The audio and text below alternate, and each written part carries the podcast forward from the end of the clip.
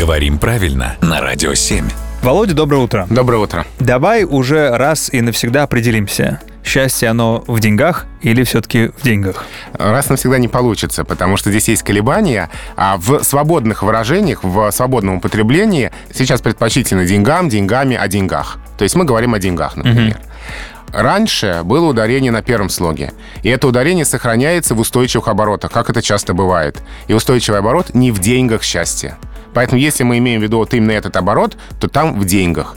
А если мы как-то в свободном употреблении говорим о деньгах, вспоминаем о деньгах, думаем о деньгах, то там ударение предпочтительно такое. Есть дополнительный вопрос. Счастье, оно в долларах или в евро? Как бы тут ответить?